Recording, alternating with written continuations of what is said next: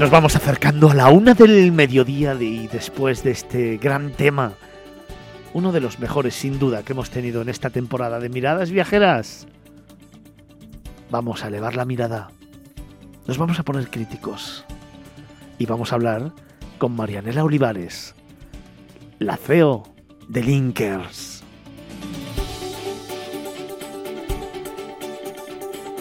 Y lo hacemos porque pensamos que el sector de la hostelería Precisamente esto viene a cuento por el editorial de esta mañana. Hace ya cuatro horas narrábamos algo importante. Comenzábamos miradas viajeras haciendo alusión a una historia, ¿recordáis? Os contábamos una historia real, verídica, al respecto del sector de la hostelería. Bueno, pues precisamente este se ha convertido en uno de los más señalados y más castigados durante la pandemia del COVID-19. De una manera desigual, las diferentes comunidades autónomas han ido abriendo y cerrando los locales, limitando enormemente su actividad durante los meses que llevamos por delante. Al límite de su resistencia, en muchos casos, parece que la luz al final del túnel empieza a vislumbrarse.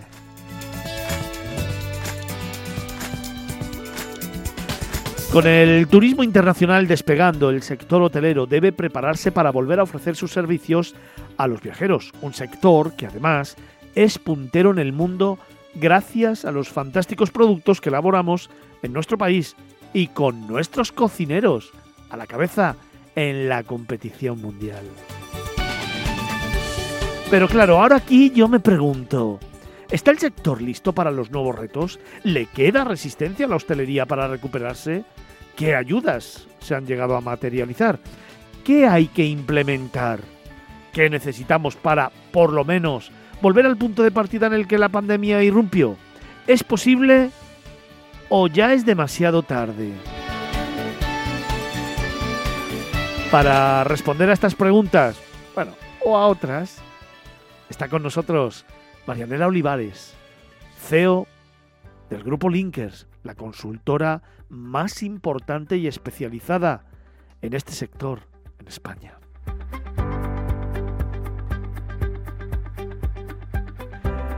Marianela, buenos días. Buenos días, Fernando. Bueno, son muchas las preguntas ¿eh? que te he hecho, muchas preguntas las que nos hacemos aquí, muchas preguntas, y fíjate, yo creo que algunas sin respuesta. Sí, supongo que, que la, voy a contestar la primera, porque si la primera eh, eh, no, la, no la y sobre todo de forma positiva, pues poco va, va a tener sentido lo siguiente, que si tenemos posibilidad de salir, eh, si estamos preparados, pues lógicamente sí a las dos. Eh, si tenemos que hacer cambios, efectivamente también. Creo que estamos en un momento eh, que hemos venido todos eh, golpeados por, por la pandemia, gestionando una situación a la que no estábamos habituados y que jamás pensamos que fuera a durar tanto tiempo.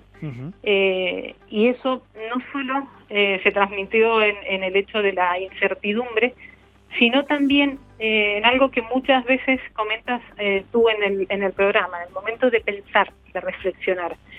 Muchos de los profesionales que, que tenemos eh, se han parado a pensar y a reflexionar sobre su vida profesional y, su vida personal. Eh, eso ha hecho que precisamente nuestro sector, que nunca se ha caracterizado mucho por tener una organización a nivel eh, funciones, una organización a nivel días y horarios establecidos, ahora prácticamente en un momento álgido eh, de prisa y corriendo tengan que eh, estar cambiando una modalidad que ya se venía vaticinando hace tiempo.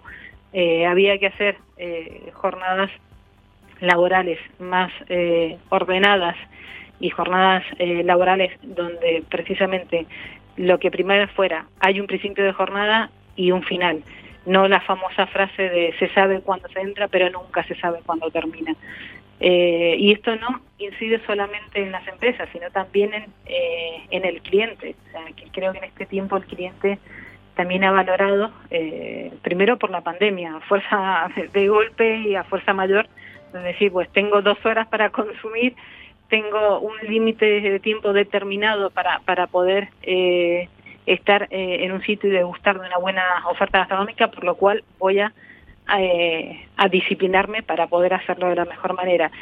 Y eso, a lo largo del tiempo, creo que ya empieza a, verse. ¿Cuál es el desafío que tenemos? Pues que se mantenga, que puedan ponerse en valor, que el profesional eh, claro que quiere dar servicio, claro que está preparado, que las empresas están encantadas con que, con que vaya el comensal, pero que tenemos que reeducar y dar eh, algunos cambios con respecto a lo que veníamos haciendo eh, habitualmente. Yo sé que, mm, gastronómicamente somos un país puntero, no hay competición, no hay mejor cocina y, mejor mejores ofertas gastronómicas que hay en España sí hay profesionales, eh, profesionales que también tienen que actualizarse, no solamente en, formación, sino actualizarse en nuevos eh, enfoques de cara al servicio. Eh, y para eso, justamente también tienen que haber propuestas que lleguen a nivel formación y que las acompañen durante este momento que que insisto, es un momento de, revolución, es un momento de crisis, eh, pero que tendremos que salir adelante. Lo que se espera es que las instituciones también empiecen a tomar conciencia que tanto los programas formativos a nivel curricular de las escuelas de hostelería tienen que ser eh, con mucho más contenido actual, eh, con, un contenido que va dirigido a generaciones más resolutivas a generaciones más digitalizadas, a generaciones que eh, sí tienen para dar, pero que necesitan una nueva forma de poder entender el sector de la hostelería que a día de, hoy necesita más que nunca el, el, apoyo tanto de las instituciones y creo que al final de todos, porque todos conmigo ellos, de, los, de los profesionales que, que, que, que realmente tengan la posibilidad de formarse más, de las empresas que entiendan que las jornadas laborales tienen que ir cambiando y teniendo otro, otro dinamismo y que sí que se puede llegar a establecer eh, jornadas tan productivas eh, y tan eficaces y eficientes como han sido siempre a lo largo de los años. Estamos en un momento de evolución y creo que es el momento vital para aprovecharlo y, y hacer ese, ese cambio hacia esa nueva era que también se viene diciendo mucho, pero al final eh, no se implementan o, o vamos un poco eh, lentos en ese, en ese grado de implementación. Vaya, eh, vaya radiografía tan espectacular que acabas de hacer del sector, de sus necesidades, de su evolución, de lo que ha sufrido, de lo que está viviendo y de lo que le queda por hacer. Vaya radiografía desde el punto de vista del expertise, del conocimiento, de la crítica constructiva y desde luego de la experiencia que tenéis en Linkers la consultora especializada más importante de España en este ámbito, en este sector, en la que entiendo que os habéis parado a pensar cuáles son las medidas más urgentes que necesita la hostelería para realmente seguir a flote, seguir apostando por la calidad y salir reforzados de esta pandemia, porque nos has hablado de digitalización, nos has hablado de formación, por supuesto, nos has hablado de educación, tanto al empresario como al cliente, pero estoy convencido que vosotros en Linkers, eh, que habéis pulsado de una manera directa tanto el cliente como el empresariado, como todo el rango de trabajo dentro de la hostelería, tendréis una, un concepto mucho más importante, ¿no? O, datos muy concretos para eh, basar una teoría o una opinión sobre lo que tiene que hacer el sector para mejorar y para hacer bien las cosas. Sí, pero mira, no nos, no nos vamos a enfocar tantos en, en datos porque cualquier profesional está eh, bastante formado al, al respecto. Sí que me quiero enfocar eh, en esto que es algo que estamos viviendo todos. No, no se trata de, de, una vivencia muy especial, se trata de una eh, observación muy profunda del sector, de un compromiso, porque venimos trabajando día sí, día también. De hecho, ahora sigo trabajando y, y seguiré personas más haciendo justamente mi, trabajo diario que es seleccionar el mejor profesional para, para las empresas.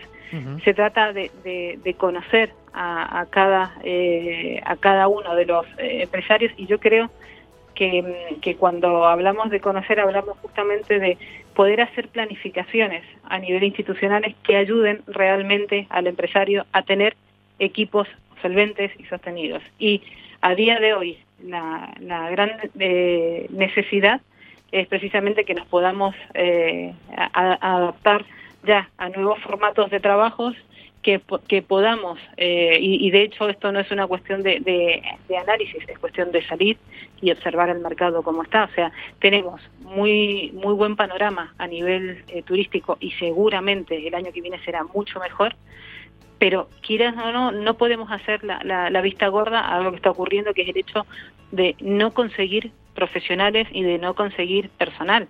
Eh, o sea, eso, eso es lo que están viviendo las empresas.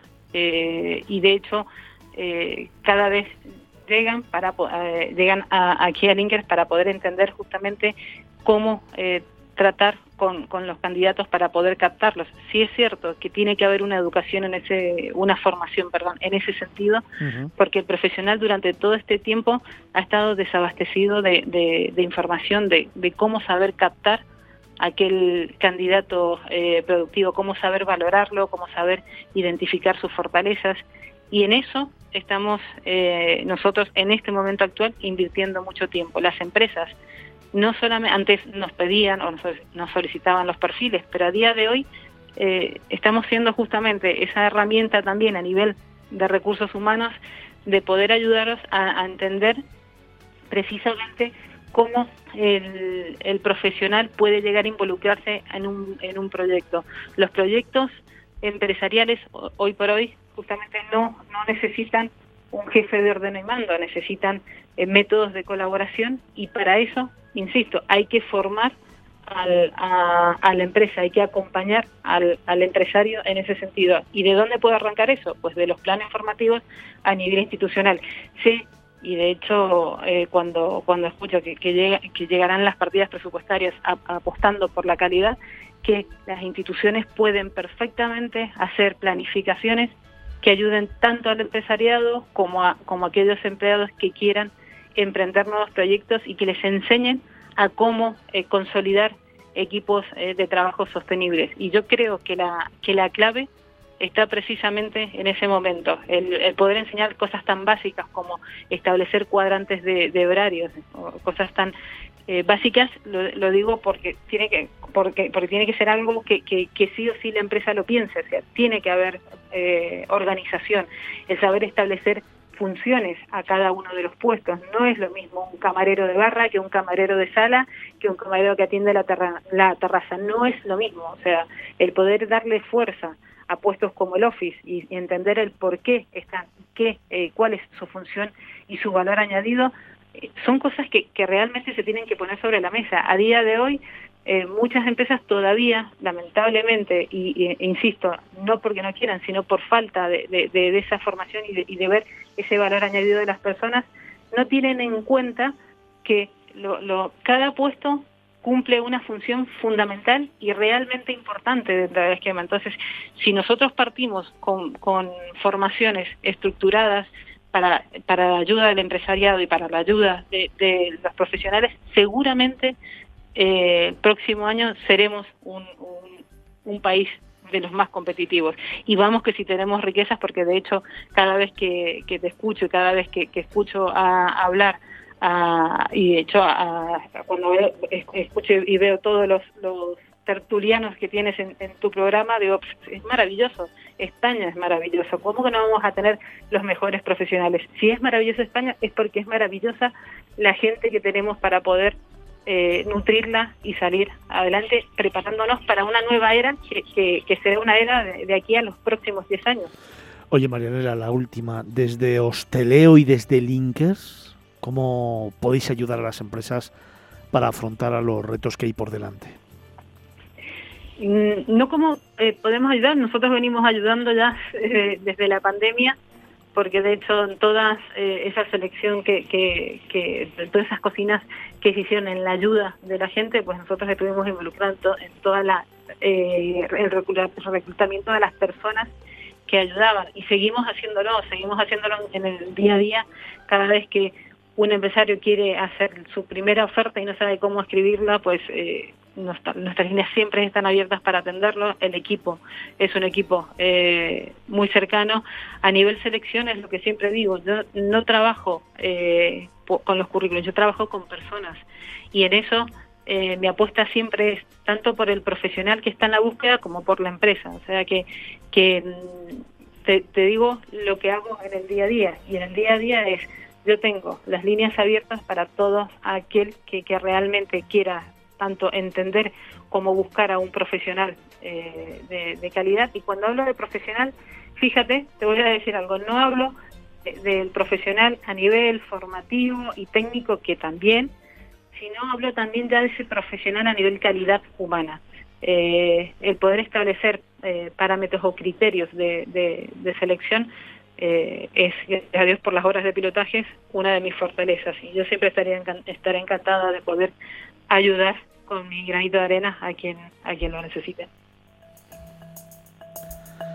Marianela Olivares, una de las grandes expertas del sector del turismo en el que lleva más de 30 años ayudando a la gente, ayudando y formando y sobre todo aportando todo su expertise, su conocimiento y su valor como persona y como profesional. Hoy la queríamos tener aquí en esta mirada crítica para conocer un poquito mejor cómo se están haciendo las cosas en el mundo de la hostelería y tener una visión mucho más completa de lo que hay que mejorar, lo que hay que afrontar y sobre todo los retos que tenemos por delante. Marianela Olivares, la CEO de Linkers, la consultora más importante en este sector en nuestro país. Marianela, muchísimas gracias.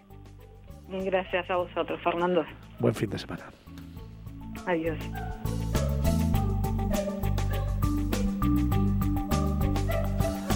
Ha sido nuestra sección de la mirada crítica, la sección en la que analizamos el sector del turismo de otra forma, con una mirada crítica.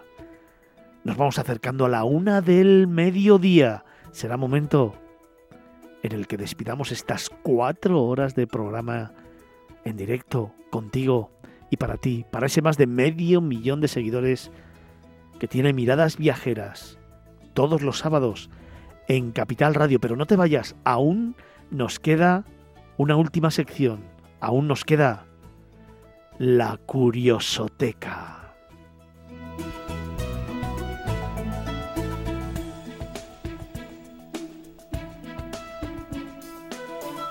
En Capital Radio, Miradas Viajeras, con Fernando Balmaseda.